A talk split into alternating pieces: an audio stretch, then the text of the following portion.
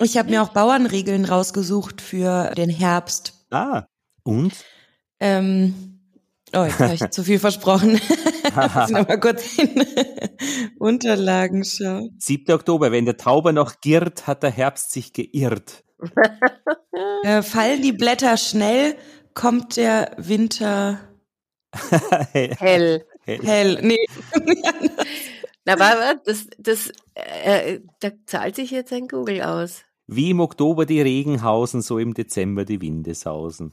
uh.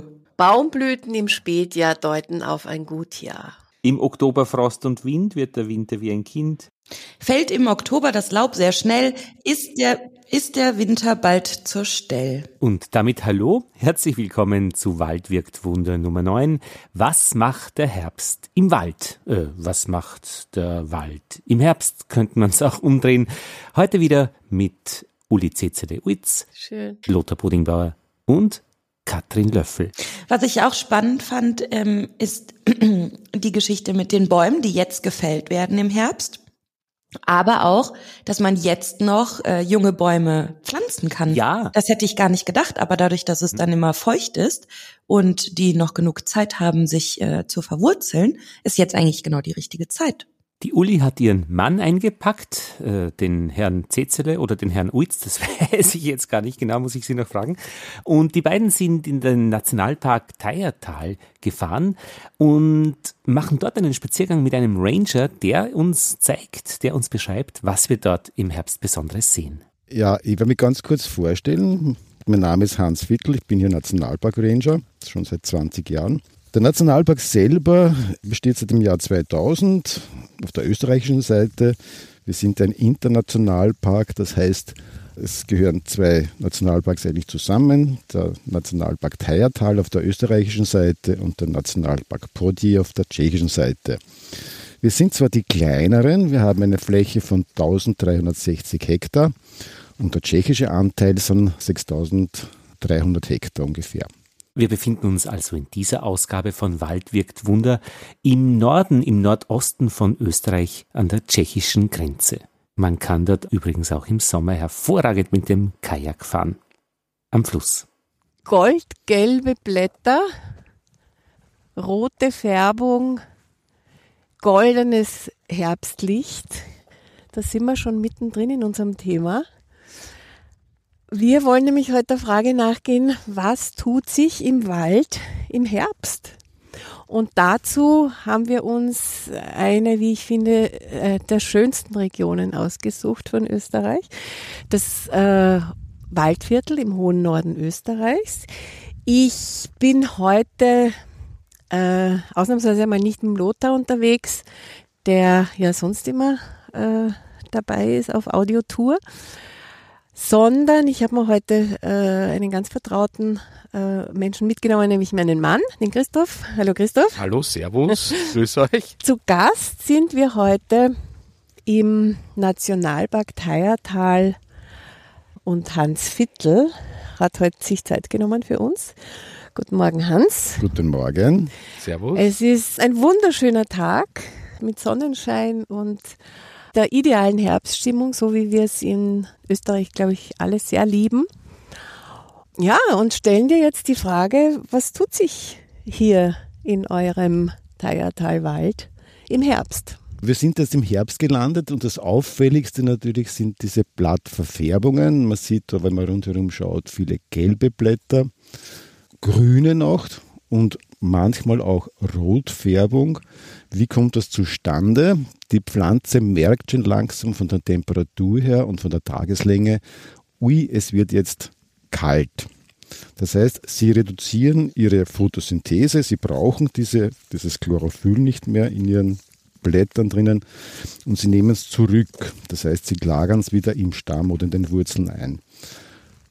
Dadurch verschwindet die grüne Farbe aus den Blättern, es bleibt die Restfarbe über, die natürlich auch über den ganzen Sommer da drinnen war. Das sind diese Anthocyane, sagt man dazu, das sind so äh, Rot-Blau-Färbungen. Und die Carotinoide, das sind diese gelben Anteile. Also Carotinoide, das sieht man jetzt von dieser Gelbfärbung. Das ist besonders gelb natürlich dann der Spitzahorn zum Beispiel. Also da hat jeder Baum unterschiedliche Färbung, oder? Eigentlich schon, ja. Das heißt, manche bleiben grün, äh, manche verfärben gelb, je nachdem wie viel Anthocyan bzw. Carotinoide da drinnen sind. Äh, manche haben überhaupt von dem nicht, das sind braun dann letztendlich wie die Eichen. Äh, ist unterschiedlich. Wenn man jetzt glaubt, es tut sich nicht, es wird schon langsam Winter und das alles Ruhestadium, alles wintert ein schon langsam, stimmt gar nicht. Die Bäume arbeiten hier auf Hochdruck eigentlich, um ihr Chlorophyll, das sie für den Frühjahr wieder brauchen, zu abzubauen und in dem Stamm wieder zurück zu transportieren.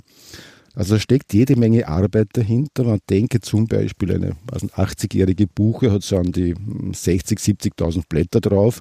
Da steckt schon einige Arbeit dahinter, dass ich da dieses Chlorophyll von diesen Blättern wieder in den Stamm zurück äh, transferiere. Das heißt, für die Bäume und für die Sträucher oder für die ganze Vegetation hier ist das sicher kein Ruhestadium, wo man sagt, okay, jetzt kommt der Winter, ich gehe jetzt schlafen. Für uns im Nationalpark selber ist natürlich diese Zeit eine der schönsten Zeiten hier, weil ja äh, statt dem Grün, wobei es auch da wieder unterschiedliche Farbtöne von Grün gibt, natürlich viele andere Farben auftauchen und dann natürlich die Blätter herunterfallen. Wenn Chlorophyll und andere Stoffe wie Zuckereinheiten und so zurücktransferiert sind, dann äh, bildet sich ein, ein Korkgewebe so quasi bei den Blättern und das Blatt wird perforiert und dann wird es vom Wind runtergeblasen letztendlich. Das heißt, sie fallen von selber dann runter, weil eben der Baum weiß, ich brauche das nicht mehr. Ist natürlich eine Sache, die bei den Laubgehölzen äh, in unseren Breiten wichtig ist für sie, weil eben im Winter dann Boden gefriert, die Wassernachlieferung nicht mehr funktioniert. Und mit dieser großen Plattenmasse könnte ihr eigentlich nicht diesen Baum versorgen, dann mit so wenig Wasser, der im Winter zur Verfügung steht. Wir werden dann später sehen, dass es nicht immer funktioniert. Es gibt immer grüne Pflanzen dann und aber andere, andere Lebensweise dann. Da kann eine Frage, wir, wir gehen da den Weg entlang und sehen hier Baumstämme, geschnittene Stämme mit äh, Jahreszahlen versehen. Warum liegen die da? Ja, ein Kennzeichen Nationalparks ist, dass dieser Wald ja nicht mehr bewirtschaftet wird. Das heißt, die Natur arbeitet, wie sie will. Der Mensch greift da nicht mehr ein, darf auch nicht mehr eingreifen, bis auf einige Ausnahmen. Und äh, dadurch erhöht sich auch die Anzahl der abgestorbenen Bäume und wir wollten hier auf dem Weg einfach zeigen, wann diese Bäume dann äh, abgestorben sind, wenn keine Blätter mehr drauf waren und wollen den Menschen eigentlich zeigen, wie Natur arbeitet, wie lang dauert das eigentlich, bis so ein Baumstamm letztendlich von irgendwelchen Tierchen, die im Boden oder Pilze, die im Boden leben, dann abgearbeitet wird. Denn äh, Blattabfall ist ja kein, keine Gaude jetzt, sage ich jetzt einmal, sondern äh, dient er der Nährstoffversorgung der nächsten Generation an Bäumen dann. Und da sitzen eben sehr viele Pilze drinnen und kleine Tiere wie Milben, Springschwänze, die dann das abarbeiten oder Asseln zum Beispiel. Und da schauen wir einfach, wie lang dauert das. Das sind so kleine Streifen, wie wir erinnern, die vor sehr langer Zeit entstanden sind, diese Umwandlungsgesteine. Man sagt dazu unser Geologe sagt immer, erwähnt das bei jeder Führung, sind zum Teil 350 bis 400 Millionen Jahre alt, diese Gesteine da drunten, und sind aber schon umgewandelt worden. Und auch nicht hier vor Ort entstanden, sondern irgendwo südlich des Äquators. Sind dann heraufgedriftet und bilden jetzt den Randbereich dieser böhmischen Masse. Das heißt, da gibt es eben äh, Teiergranit, der ist hier im Kirchenwald drüben, das ist wirklich reiner Granit. Und da gibt es unterschiedliche Gesteine wie Kalksilikat zum Beispiel, und da ist der Name dazu, Kalksilikat, da ist Kalk noch dabei. Und das ergibt ihm auch eine Artenvielfalt. Wir werden es dann sehen, ah, da sehe ich sogar, Alpenveilchen, wenn man sagt Alpenveilchen, Cyclamen puparascens, ist es eine Pflanze, die in den Alpen normalerweise vorkommt, in den Kalkalpen. Die gibt es auch in den Töpfen, gell? Richtig, genau. Das ist eine sehr, oder war zumindest eine beliebte Zimmerpflanze. Hier haben sie es in der freien Natur heraus. Also das Blatt ist so ein bisschen herzförmig mit einer schönen hellen Zeichnung drauf. Und die Blüten müssten wir eigentlich auch noch sehen. Vielleicht sehen wir es irgendwo am Weg dann noch. Ist schön violett, purpur, wie der Name sagt, purparascens. Und die blüht jetzt, das ist auch eine Ausnahme, wer blüht schon im Herbst. Und die zeigt ihm den Kalk an da kannst du immer erkennen, okay, ich bin irgendwo in einem Kalkzug drinnen und deswegen kommt diese Cyclamen paparascens hier auch vor. Jetzt habe ich schon diese Besonderheit erwähnt, dass er normalerweise blüht ja im Herbst nicht sehr viel. Diese gehört dazu. Und dann, wenn wir schon vorher mit der Giftigkeit der Pflanzen gehabt haben, blüht auch noch eine hier im Herbst. Das ist die Herbstzeitlose. Und von dir Ach, würde ich da haben wir eine. sehr warnen. Zyklame. Ah, da genau, da Ah, steht's. Sehr hübsch. ja. Natürlich viel kleiner und unscheinbarer jetzt als in den gezüchteten Töpfchen, Genau. aber Das ist eine Wildform eigentlich. Ja. Und diese Herbstzeitlose jetzt, die ist wirklich giftig. Also die, das soll man wirklich nicht abreißen. Da gibt es im, im Frühjahr dann immer wieder diese Verwechslungsmöglichkeit zwischen Bärlauch, Maigöckchen und die Herbstzeitlose. Blüht im Herbst und die Blätter kommen aber erst nächstes Jahr im Frühjahr heraus. Und deswegen kann man es immer wieder mit diesen, gibt es immer wieder Probleme mit diesen dreien, die man verwechseln könnte.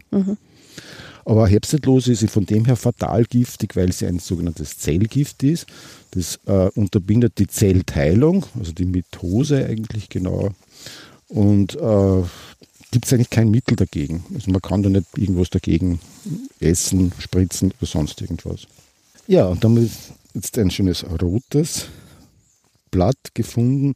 Also rot ist eher doch, wenn es bestimmte Sträucher sind, naja, hm, oder? nicht so eindeutig. kann ich jetzt nicht so eindeutig sagen. Wahrscheinlich Ahorn.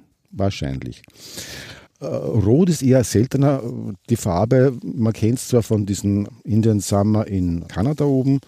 Äh, bestimmte Ahorner, Ahörner werden dann eben gelb und einige davon eben rot. Aber bei uns typisch eben die Kirsche zum Beispiel, die ist meistens rot dann letztendlich. Weil du sagst Indian Summer, wir haben eigentlich in Österreich keinen so schönen sinnlichen Namen für diese wunderbare Färbung im Herbst, so wie die Amerikaner jetzt eben ihren Indian Summer benennen.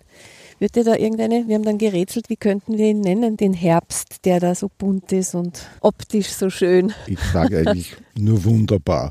Zum Bestaunen. Die wunderbare Jahreszeit. Richtig. richtig. Christoph, hast du eine Eingabe? Wie könnte man, könnte man sagen zu dieser Ära, zu dieser kurzen Jahreszeit-Ära? Da müssen wir wirklich drüber nachdenken und wir sind dann wahrscheinlich die Ersten, die das benennen. Ja, gute Frage. In Schweden wird es Brigitta-Sommer genannt. Ah, okay. Und jeder weiß, wovon die Rede ist. Aha. Goldherbst. Goldherbst, ja, das ist ein guter Name. Ja, Richtig. Ja. Jetzt ist heraus, jetzt habe ich ein richtiges Blatt gefunden, wie es dazugehört. Das ist die Elsbeere, also auch ein Laubbaum. Immer kenntlich an den ersten Fiederbar, so quasi, das wie ein Schnauzbart auf der Seite steht, da oben.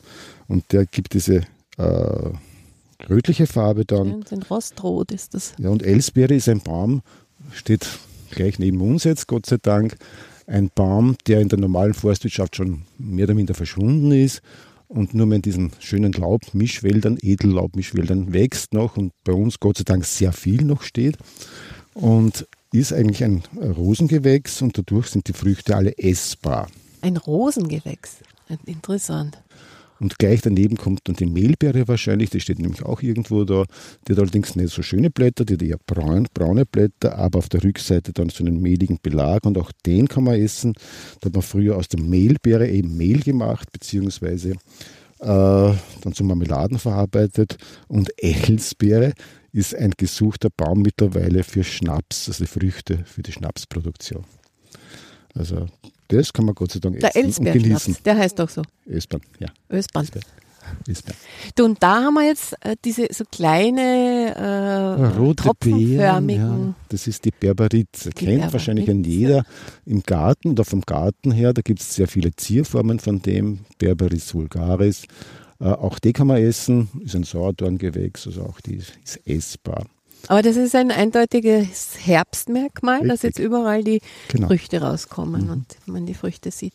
Apropos Herbst, äh, Hans, sind wir heuer früh dran mit dem Herbst? Vom Klima her, eindeutig ist die Klimaerwärmung hier nachzuweisen, aber das kann man anhand der Phänologie dann wirklich genauer sagen, wo man sagt, okay, in Österreich sind die Apfel, ist die Apfelblüte um 14 Tage bis drei Wochen schon früher, weil eben der Frühling schon wärmer ist.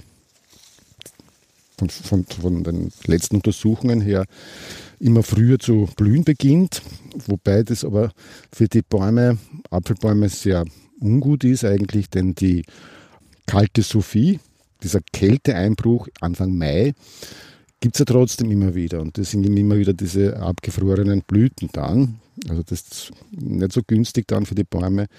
Bei uns selber, beim Laubaustrieb im Frühjahr, kann man es nicht so feststellen. Wir stehen jetzt eh bei einem Strauch, Dirndlstrauch. Das ist der erste eigentlich, der zu blühen beginnt. Äh, da ist die Blüte vor den Blättern da und da haben wir eigentlich nur nicht so gemerkt, dass wesentlich früher äh, zu blühen die beginnt. Kornelkirsche ist. Genau, Ja? Kornelkirsche. Auch wieder entdeckt in der Küche. Ja, Gott Also sei Dank. früher sprach nie jemand von, von den Dirndln und jetzt ist es aber in aller Munde bei den Bloggerinnen. Bei den Dirndln eben. Ne? Bei den Dirndln, ja. Dirndln haben die Dirndln entdeckt. Genau. Und vom Herbst her kann man das nur weniger sagen, ob das jetzt von der Klimaerwärmung sich auswirkt, äh, weil es eben da mehrere, mm, also Bäume regulieren sich selber mit eben Temperatur und Tageslänge. Wenn es jetzt aber längere Zeit im Sommer trocken ist oder im Herbst zu trocken ist, dann beginnt auch ohne Klimaerwärmung äh, diese Umfärbung weitaus früher. Das kann man schwer feststellen nachher. Also jetzt haben wir schon viel gesprochen. Was sehen wir im Herbst? Was hören wir im Herbst? Der Herbst ist einer der ruhigsten äh, Jahreszeiten eigentlich. Beginnen wir bei den Tieren selber, die unter Anführungszeichen Lärm machen. Vögel äh, sind zum Großteil verschwunden. Die Zugvögel sind ja schon so mit September, Oktober unterwegs in den Süden. Was bleibt, sind die Standvögel, also die ganzjährig da sind. Und da gibt es auch interessante Sache, die verstummen natürlich im Herbst dann. Denn Gesang ist eine Sache der Revierabgrenzung bzw. das Anlocken von Weibchen, braucht man im Herbst nicht mehr. Mhm, da ist schon alles erledigt. Alles abgehakt, erledigt. Ja. Die Jungen sind großgezogen. Wer jetzt kein Weibchen hat, der kriegt nimmer mehr, kriegt eins nimmer mehr oder wie Hat Pech gehabt. Es philosophisch. gibt aber dann trotzdem so ein kleines Wiederaufflackern, so im Herbst, wo so ungefähr die Tageslänge und Nachtlänge gleich sind, so wie im Frühjahr. Dann sind manche versucht, noch einmal zu singen, weil sie nämlich nicht genau wissen, wird es jetzt Frühjahr oder nicht. Aber das verstummen sie nach einer Woche, 14 Tage auf alle Fälle, weil dann wissen sie, okay, es wird Winter. Muss, muss auch Tage frustrierend sein, oder? Ja, Vögel her sind weg, wie zum Beispiel bei uns jetzt immer wieder Schwarzstorch, der ist schon abgezogen, beziehungsweise die anderen wie Wespenbussard sind auch schon weg. Der Schwarzstorch ist ja hier speziell in dieser Region zu Hause, oder? Eigentlich im gesamten Waldviertel, der Schwarzstorch breitet sich schön langsam von Osten kommend immer mehr aus. Wir haben aber diesen Schwarzstorch schon sehr lange, weil er eben äh, ja, genügend Bäume findet, wo er sein Horst drauf bauen kann und ja, es kommt immer darauf an, nachher, wie, wie es ihm beim Zug dann geht. Also, wir kann nicht hundertprozentig sagen, ja, er kommt alle Jahre wieder. Es ist eine Sache, kommen sie gut von Afrika wieder zurück oder im Herbst dann wieder runter.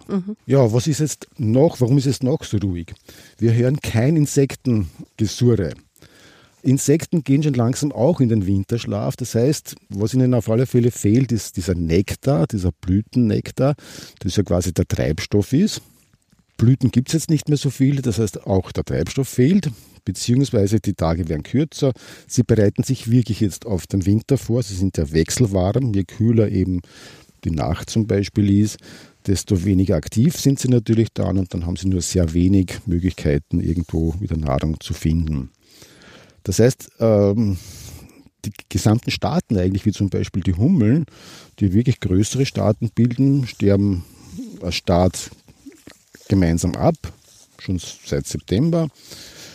Übrig bleibt die befruchtete Königin, die sucht sich jetzt irgendwo ein geheimes Versteck und überwintert in diesem Versteck und kommt nächstes Jahr im Frühjahr wieder heraus. Bitte aufpassen, wenn Sie die ersten Hummeln im Frühjahr irgendwo herumfliegen sehen, behandeln Sie sie pfleglich, denn das ist die Mutter eigentlich oder die Urmutter für die ganze Generation an Hummeln, die dann den ganzen Frühjahr und im Sommer dann die Blüten bestäuben. Mhm, das weiß man eigentlich auch zu wenig. Zu wenig, leider Gottes, ja. Die anderen Insekten sind ja auch wechselwarm, das heißt, sie gehen schon langsam in den Winterschlaf oder in die Winterruhe dann, wenn sie überhaupt über den Winter drüber gehen, wie Marienkäfer zum Beispiel. Und andere sterben einfach im Herbst dann ab. Vielleicht auch noch typisch für, den- für den Herbst, dann ist dieser Altweibersommer. Ja, da waren wir uns auch nicht sicher, ob das noch ein politisch korrekter Ausdruck Ausdruck ist, genau. Wird auch schon Aber er ist diskutiert. bekannt, weiß. Man weiß sofort, was gemeint ist, genau. Genau. Also ich erwähne es auch nur einmal, sagen wir mal so, dieses Wort.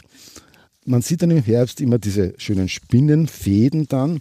Spinnen jagen ja ganz fast ganzjährig, aus im Winter natürlich dann.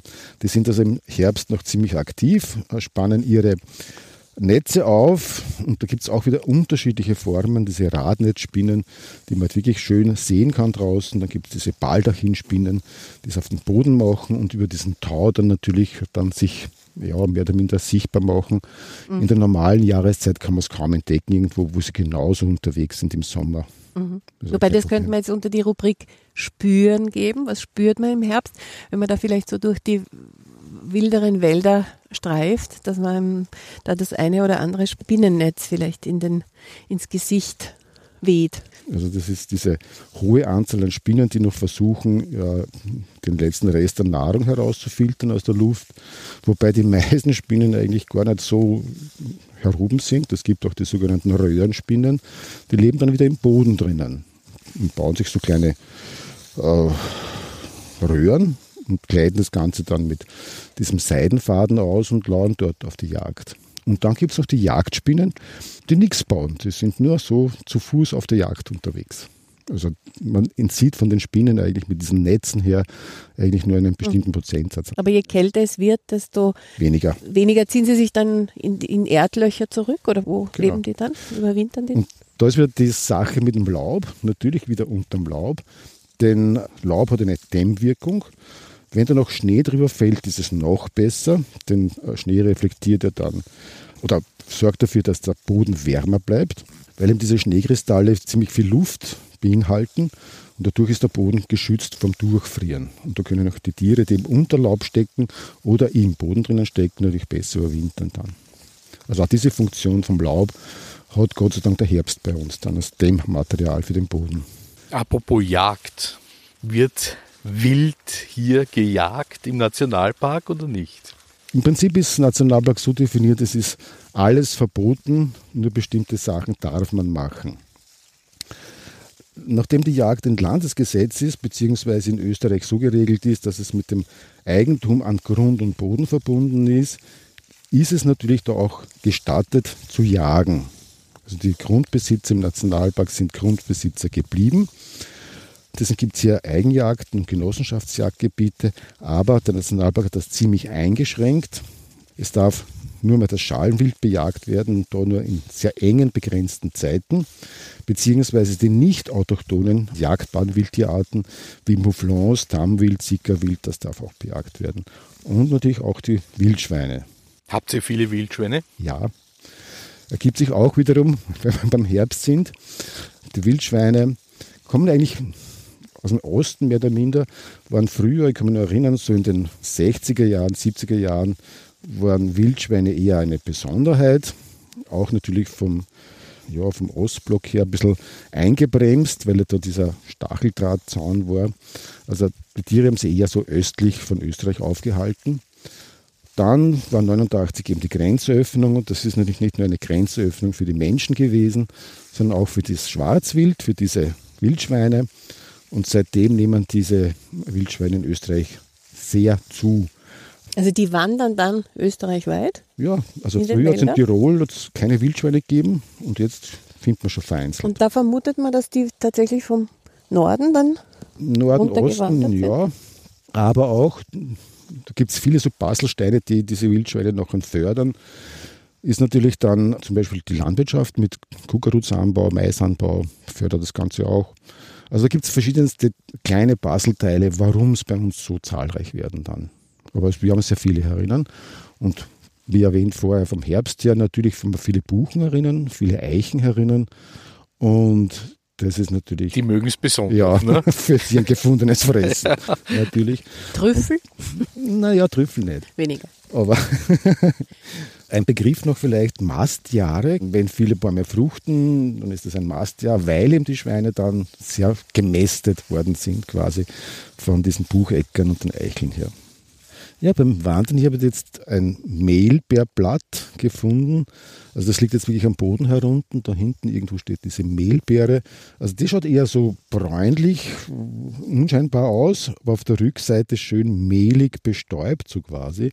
Und von dem hat sie ja den Namen Mehlbeere, also auch wie Elsbeere ein Rosengewächs, das man die, wo man die Früchte auch essen kann dann. Und das hatte eine andere Farbe, dieses Grün, Blatt? ja. Also von grün auf braun. Grün auf das braun. Hat keine Die Rückseite schillernde Färbung, braun. sondern mhm. ist so geblieben. Wir haben das Wild gehabt. Wir haben natürlich einen prominenten Fluss hier. Die Theier. Und ich nehme an, in der Theier schwimmen auch Fische. Gibt es Fische bei euch? Der Nationalpark selber liegt an der Theier, der Grenzfluss zwischen Österreich und Tschechien. Und da gibt es eben oberhalb von Hardegg gibt's eine Talsperre in Verein oben. Das wurde in der Mitte der 30er Jahre, 1930er Jahre, diese Sperre gebaut. Vorher war es ein normaler Fluss, der im Sommer auf 20, 22 Grad sich erwärmt hat. Und über diese Talsperre, wo nur kaltes Wasser über die Turbinen dann abgeleitet wird, hat sich diese Durchschnittstemperatur auf 10 bis 12 Grad, also um 10 Grad eigentlich weniger, herunter temperiert. Und dadurch haben sich auch die Fische, die Zusammensetzung der Fische geändert. Wir haben jetzt Forellen drinnen, Bachforelle, also eine, eine Region, die eigentlich sonst eher in den höheren Lagen zu finden wäre, weil ihm das Wasser zu kalt ist. Eigentlich ein massiver Eingriff in die Natur. oder? Richtig, ja. Nur man kann das schwer ändern jetzt, weil das wirklich eine sehr hohe Talsperre ist, so an, die, an 52 Meter hoch, glaube ich, ist diese Dammkrone dann. Äh, Man kann es kaum umgehen, das Ganze, außer natürlich sehr teuer, einen Fluss daneben wieder zu bauen. Ja, wir müssen einige Zeit damit leben wahrscheinlich. Was wir versuchen ist, hm, weil im Detail angesprochen worden ist, äh, es ist ein Kraftwerk, das nur Spitzenstrom erzeugt, also so circa dreimal am Tag lassen sie Wasser über die Turbinen drüber und damit hebt sich herunten da die Theier so um einen halben Meter circa und dann geht es wieder zurück. Und während diesem Rückgang äh, werden natürlich Feinsedimente abgelagert auf der Gewässersohle und die verkleben dann die Gewässersohle. Und dadurch können Fische nicht mehr so gut ableichen, vor allem die Forellen dann. Jetzt versuchen wir vom Nationalpark her, das ein bisschen zu äh, umgehen.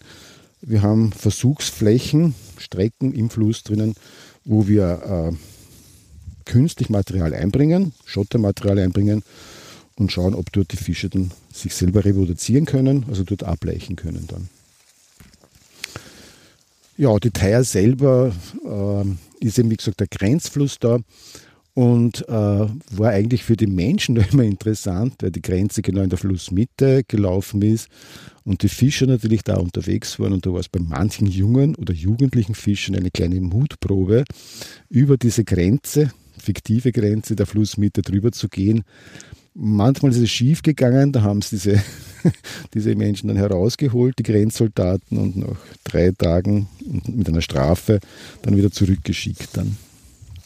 so streng wurde das gehandhabt. Ja, früher schon. Ja. Aber für die Natur war ja dieser eiserne Vorhang doch ein Segen, also für die Natur zumindest, Genau. weil ja hier vollkommen unberührtes Gebiet war und die Natur sich so entwickeln konnte, wie sie wollte. Wir haben in Österreich da weniger äh, damit zu tun gehabt, weil diese Wälder eigentlich immer bewirtschaftet waren, also waren überall zugänglich.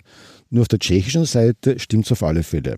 Also da war ja dieser Grenzzaun eigentlich, es war der, die Grenze zwar an der Theier herunten, aber der Grenzzaun ist circa so zwei bis drei Kilometer weiter hinten gestanden.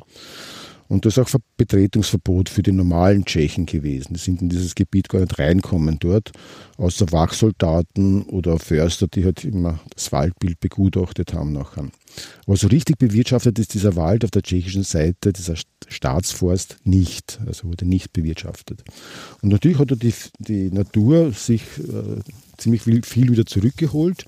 Das heißt, die Tschechen haben in der Beziehung schon einen kleinen Vorsprung von 40 Jahren, 50 Jahren, wo sich dieser Wald wieder in einen Urwald oder ähnlich- urwaldähnlichen Zustand nachher wieder regenerieren soll. Ich musste jetzt ein Foto machen, das ist ja so wild romantisch. Christoph, gibst mir bitte mein Handy hinten raus.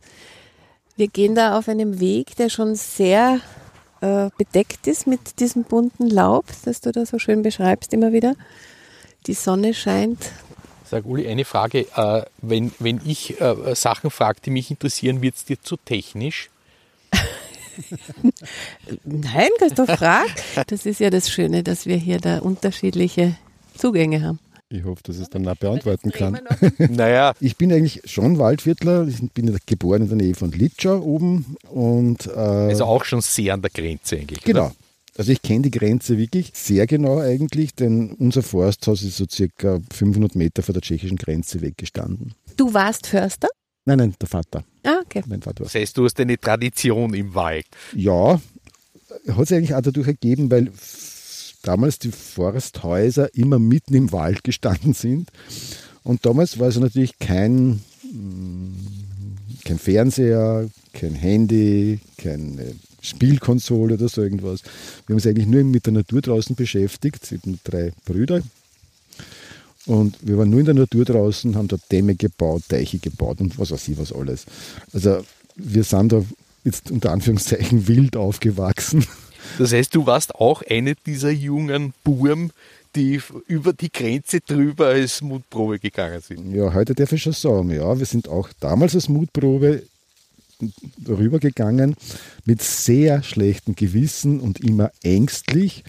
Und das ist uns wirklich, aber das war damals eine andere Begebenheit, ein Hund entgegenkommen mit einem Sender um den Hals. Und der ist uns vor uns gestanden und wir haben sie nicht getraut, sich zu bewegen. Und auf einmal haben wir da in diesem Kastel, das er da umgehängt gehabt hat, einen Pfiff gehört und dann war der Hund wieder weg. Also es war einer dieser Wachhunde anscheinend. Und das war nicht schon für uns hm, als Kinder Vorsicht, man weiß nicht genau, was machen die mit einem. Also wir sind quasi mit dem Rücken zur Wand aufgewachsen und weil man wieder diskutiert, Grenzöffnung, wir wollen uns äh, besuchen gegenseitig und so. Es ist auch eine Sache, wie man es von Kindheit an gewohnt ist. Für uns war wirklich die Grenze eine Grenze, wo man nicht drüber hat dürfen. Deswegen bin ich auch nicht sehr oft in Tschechien drüben, muss ich gestehen jetzt. Aber du bist auch nie erwischt worden. Nein, ich bin nicht Gut. erwischt. Gut ausgegangen. Gut ausgegangen, ja. Genau. Du, das sehen wir jetzt, ich glaube, eine Buche ist es, oder? Ja, das ist eine Rotbuche, genau. Das sind auf dem Stamm so weiße Flecken. Sind das Harzflecken oder was ist das? Nein, das sind Flechten. Flechten, die so kleine runde Schildchen produzieren. Das ist richtig schön gebustelt, schaut das Ganze aus. Aber ist das schlecht für den Baum? Nein, Flechten sind prinzipiell nicht schlecht für den Baum. Äh, Die Flechten benutzen das nur als Wohnung so quasi, brauchen aber für den Baum eigentlich nichts, außer dass sie da drauf sitzen dürfen. Ah ja, da, da fällt es mir auf. Also das kenne ich jetzt so nicht. Vielleicht was dahinter, nur da haben wir jetzt eben den Unterschied zwischen Rotbuche, also diesem Waldviertler, der eher das Kühle, mh, Feuchtere braucht, und gleich dahinter steht dann eine Hainbuche. Und da kann man schon an der Rinde gleich erkennen, beide haben den Namen Buche drinnen stehen im Wort, sind aber total unterschiedliche Pflanzen eigentlich, denn die Hainbuche ist ein Haselnussgewächs und kann man deswegen ganz leicht erkennen, auch mit diesen Flechten drauf, aber sie ist so richtig netzadrig oder netzstrukturiert, also so dunkelgrün mit hell und immer so kleine Wulste heraus. Und da sagt man dazu, es ist spannrückig. Und was hat diese Heimbuche? Ist die besonders hart oder, oder widerstandsfähig? Oder, oder Genau. Weil, weißt du, warum ich frage? Weil in Salzburg gibt es den Ausdruck Horburchern. Und das bedeutet, wenn das ein eher äh, ein bisschen ein, ein forscherer Mensch ist, den bezeichnet man dann als Horburcher. Genau, das stammt auch von diesem Baum her, Ja. die Hornbuchen. Die Hainbuche selber hat eines der härtesten Hölzer. Äh, ist auch ziemlich verwunden, man kann es also schwer spalten, das Ganze. Man nimmt es von der Verwendung her eher für so Hackstöcke, für die Fleischer nehmen das als Hackbrett zum Beispiel, weil es schwer spaltbar ist, das Ganze. Und hat aber einen sehr hohen Brennwert. Aber sie wird nicht sehr alt, hat ein sehr hartes Holz, ein sehr sperriges Holz eigentlich. Also ein Dickschädel. Dickschädel, Ah, richtig. Und okay. von dem her kommt es Das dann. ist Die Hornbuchern, ja. interessant. Da sind auch auf dem Weg, das ist, dürfte ein Lehrpfad sein hier, ne? Ähm, sind immer wieder so kleine Rätsel aufgebaut. Hier haben wir jetzt Steinproben. also wir sind da am sogenannten Hennerweg. Das ist so vom Nationalparkhaus weg eine kleine Runde jetzt im Wald, im Nationalparkwald drinnen. Und dieser Weg wurde extra verbreitert. Das war früher nur ein kleiner Forststeig eigentlich und dann wurde er verbreitert, weil er ziemlich eben durch die äh, Landschaft führt und um den Menschen mit hm, Einschränkungen auch den Wald erlebbar zu machen, haben wir diesen Weg da rundherum geführt mit bestimmten Stationen, wo man eben den Nationalpark wie unten das Totholz und da herum die Gesteine auch herzeigen will, was gibt es eigentlich noch äh, im Nationalpark mit so kleinen hm, Stationen, wie gesagt, wo das erklärt wird. Und da eben die Geologie zum Beispiel. Was steckt da drunter? Und da kann man eben diese Steine eben sehen mit, mit diesem Granit drinnen und auch diesem Kalksilikat, das sind da ausgestellt, aber auch viele andere äh, Schieferarten oder metamorphische Steine, die wir da drinnen haben dann. Um unser Sinneswahrnehmungspotpourri weiterzuführen. Also jetzt hatten wir schon Sehen, Spüren, Hören. Mhm. Was riecht man im Wald im Herbst? Eigentlich eine sehr morbide Sache. Ein eigener Geruch, weil ihm diese Blätter runtergefallen sind, jetzt feucht werden und das gibt ihm ein eigenes Gemisch von Boden, Waldboden, Blätter, die jetzt abgearbeitet werden, wieder zu Nährstoffen quasi rückverwandelt werden, in den Boden eingearbeitet werden. Und dieses Sammelsurium von Pflanzen, toten Holz, äh, Blättern und so weiter, ergibt ihm diesen prägenden Waldduft eigentlich. Mhm. Ja, dieser typische Waldgeruch im Herbst, das finde ich auch so prägend. Den mag ich gern. Aber es schaut hier sehr urwaldig aus, würde ich einmal sagen. Da liegt ein umgestürzter Baum einfach so im Wald herum und es wachsen viele Jungbäume. Also es wird da nicht ausgeputzt irgendwie. Ja, das ist ja dieser, dieser weite Weg, sage ich jetzt einmal, von einem Wirtschaftswald. Dieser Wald wurde bis, vor, bis zum Jahr 2000 ja auch wirtschaftlich genutzt. Dieser Weg jetzt zu einem sogenannten Urwald, der geht schon langsam oder wird schon langsam quasi äh, vorbereitet. Die Bäume dürfen in Ruhe alt werden, sie dürfen in Ruhe auch sterben, umfallen und dadurch auch wieder die nächste Generation mit Nährstoffen versorgen, denn diese Holzmasse oder Blattmasse letztendlich äh, bereitet den Weg vor für die nächste Generation an Bodenpflanzen, aber genauso an Waldbäumen. Zwischendurch sind es natürlich äh, Wohnraum für diverse Pilze natürlich. Man sieht das von diesen Urwald, von den Urwaldbäumen, wo ziemlich viel Pilze von diesen Stämmen herausschauen. Wenn sie umgefallen sind, noch mehr Pilze drauf wachsen dann letztendlich. Und das ist einer der wenigen, also von den roten Listen, ja, von diesen gefährdeten Pflanzenarten, sind die Pilze, eben die auf diesem Totholz drauf wachsen, schon ziemlich gefährdet oder gehen schon langsam ab. Deswegen ähm, gibt es auch immer wieder Diskussionen bei Führungen, wie es bei euch ausschaut. Das kann man so nicht lassen. Das gehört weggeräumt. Wir haben also immer nur dieses Waldbild in den, äh, im, im, Kopf äh, mit sauber zusammengeräumt, äh, wegtransportiert. Ist nicht Aufgabe des Nationalparks jetzt, da zusammenzuräumen, so quasi ein Wohnzimmer daraus zu machen. Aber das ist ja auch dann das Lehrreiche dran für die Menschen, die hier. Genau, aber es ja. ist erklärungsbedürftig, auf alle ja. Fälle immer wieder, ja. weil man es einfach nicht gewohnt ist, dass man sowas sieht. Und dieses Wozu einfach verstehen lernt. Ja. Genau. Wofür ist das gut? Ja.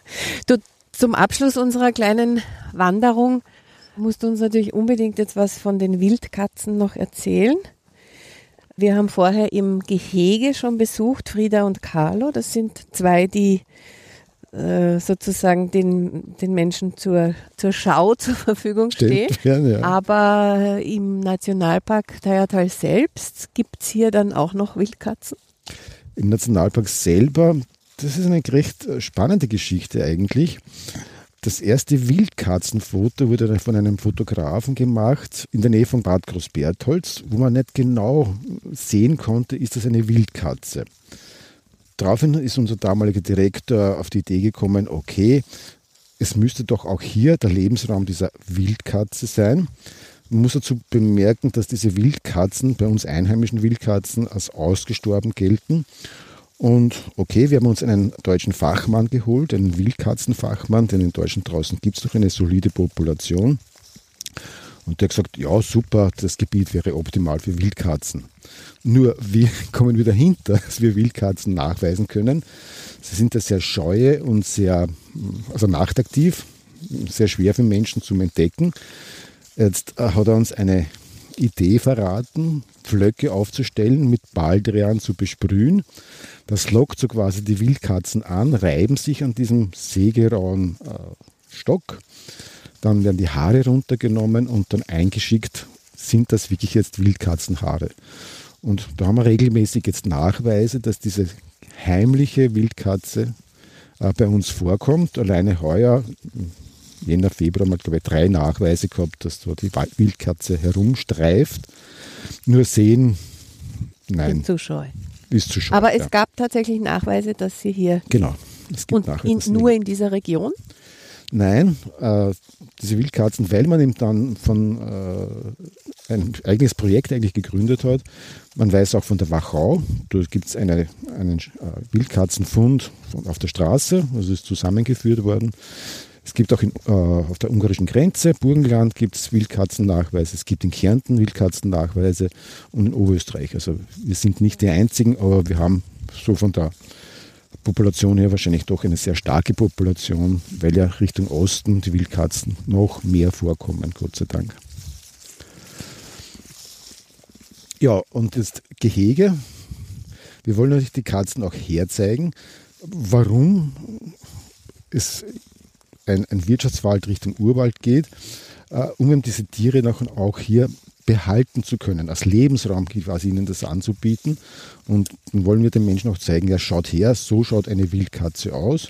Äh, sie eigentlich den Menschen dann zu zeigen und damit auch der Umweg wieder, diese Umleitung dann, das schaffen wir aber nur, wenn wir quasi diesen Wald so belassen, wie er ist und nicht wirtschaftlich nutzen und nicht jedes Totholz, dieses äh, in den Baum heraus transportieren, sondern einfach diesen äh, Raum so lassen, dass die Tiere sich hier wohlfühlen und sich auch wieder fortpflanzen können.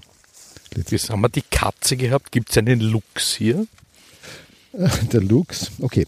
Äh, der Luchs ist hochbeiniger, wiederum Anpassung an den Schnee, das heißt, er kommt in höheren Lagen vor, siehe Kalkalpen zum Beispiel auch im Waldviertel in höheren Lagen, Weinsberger Wald.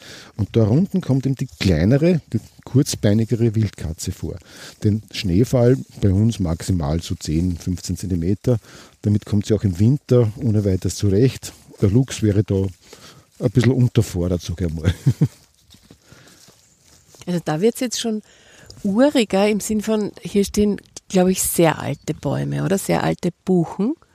Das ist wirklich ein sehr guter Standort, sehr wo nur Rotbuchen stehen. Und wenn man jetzt schaut, welche Exposition, also Ausrichtung äh, ist es, wir haben die Sonne im Rücken, das ist ein Nordhang und natürlich ist da kühler herinnen und äh, wir sehen dann gleich weiter vorne die Theier unten.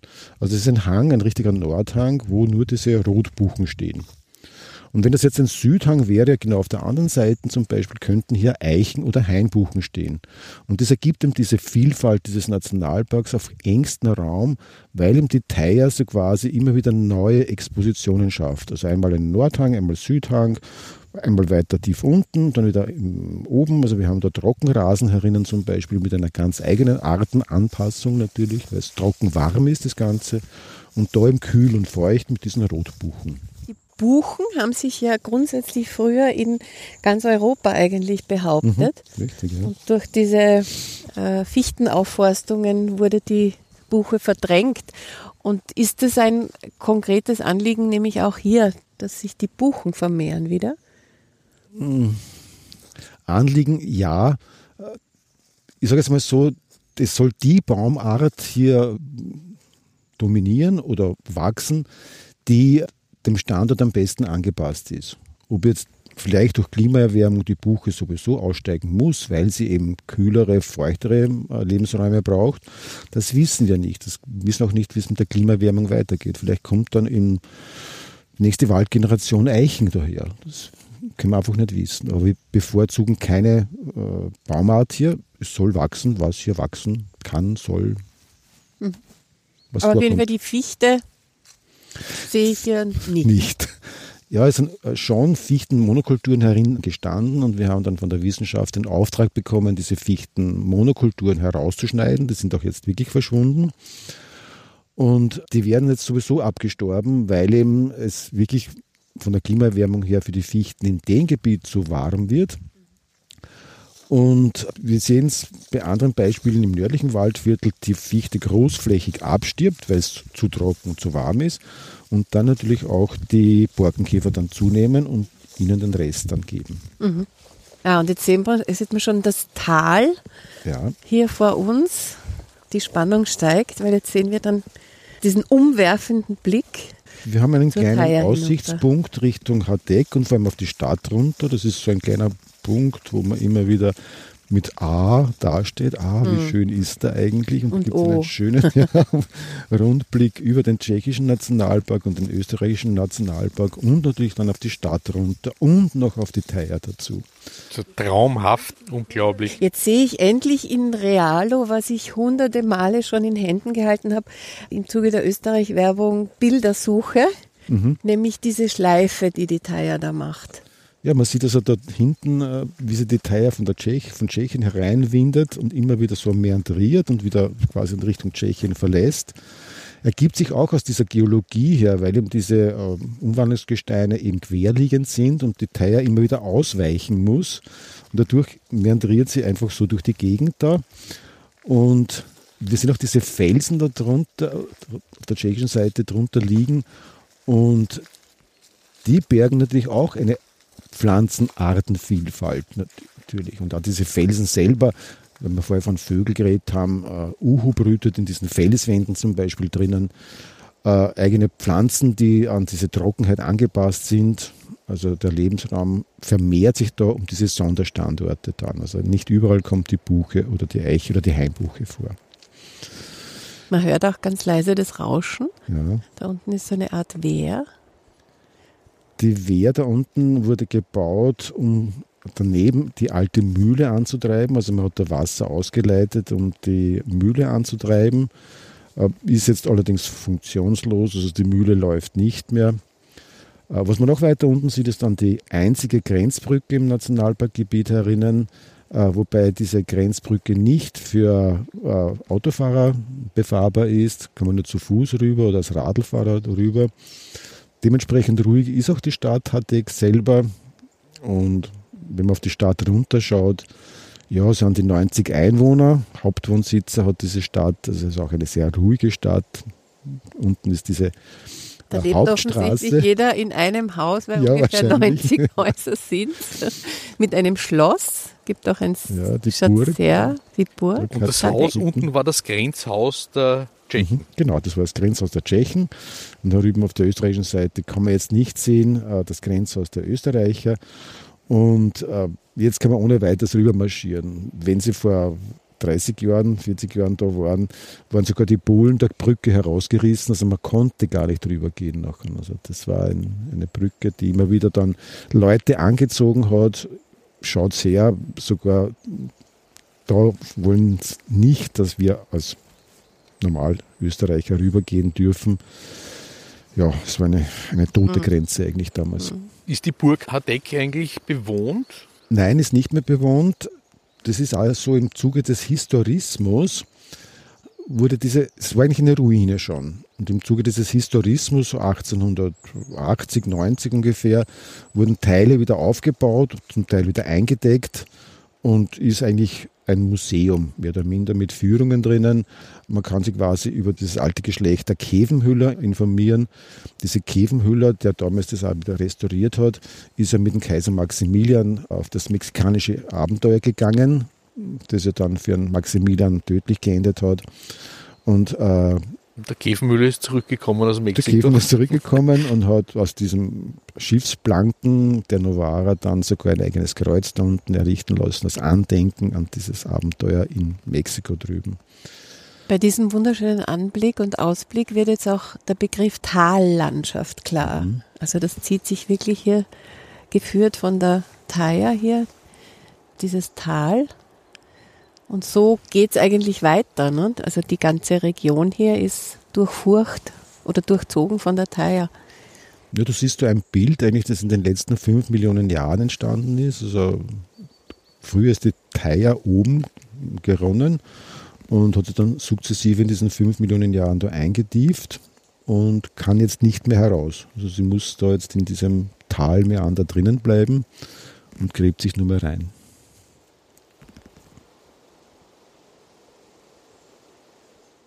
Und wer da jetzt genau zugehört hat, das war das Rauschen, das ist das Rauschen von der Theier vom Fluss, vom Grenzfluss zwischen Österreich und Tschechien gesehen und gehört vom Aussichtspunkt über der Schlinge dieses Flusses in Hadeck. Ja, und wenn dann die Blätter gefallen sind, dann kommt der Nebel. Das sollte uns nicht erschüttern, ist auch eine gute Zeit. Ich spürte ja den Nebel, der sich ins Gesicht legt. Mhm. Mhm. Die Krähen, die da bei dir im Hintergrund Ja, siehst du, ich zirpen. habe jetzt extra das Fenster geöffnet. Die dringen durch zu euch. Nein, nee, äh, Krähen, Krähen, äh, Krähen, Krähen ist, wie sagt man?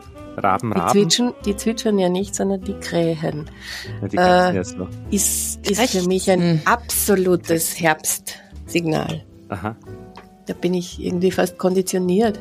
Ich liebe Schals. Und Schals? Ich, ja. Und ich freue mich jetzt, alle meine Schals wieder auszupacken. Mhm. Ich liebe ro rote Backen und äh, die Tees, die man dann wieder äh, trinken kann, dass die roten Backen Rote wieder. Backen sollst du küssen. Habe ich noch nie, noch nie gehört, Uli. Ah ja, alte Bauernregel. Aber kuscheln im Herbst ist auch schön. Ja, Mit dicken Socken, unter einer dicken Decke. Ja, da gibt's so diese, diese die, die Bloggerbilder habe ich da, die Bloggerinnenbilder habe ich da sofort vor mir genau. Ja, so stylisch sehe ich, glaube ich, nicht Die aus. Ich Ja, das Bein neckisch angezogen, die Wollsocken, ja, also, ja, die übergroßen Wollsocken und die dampfende Teeschale. Nicht Kakao, das wäre zu viel, aber Teeschale, ja. Schön.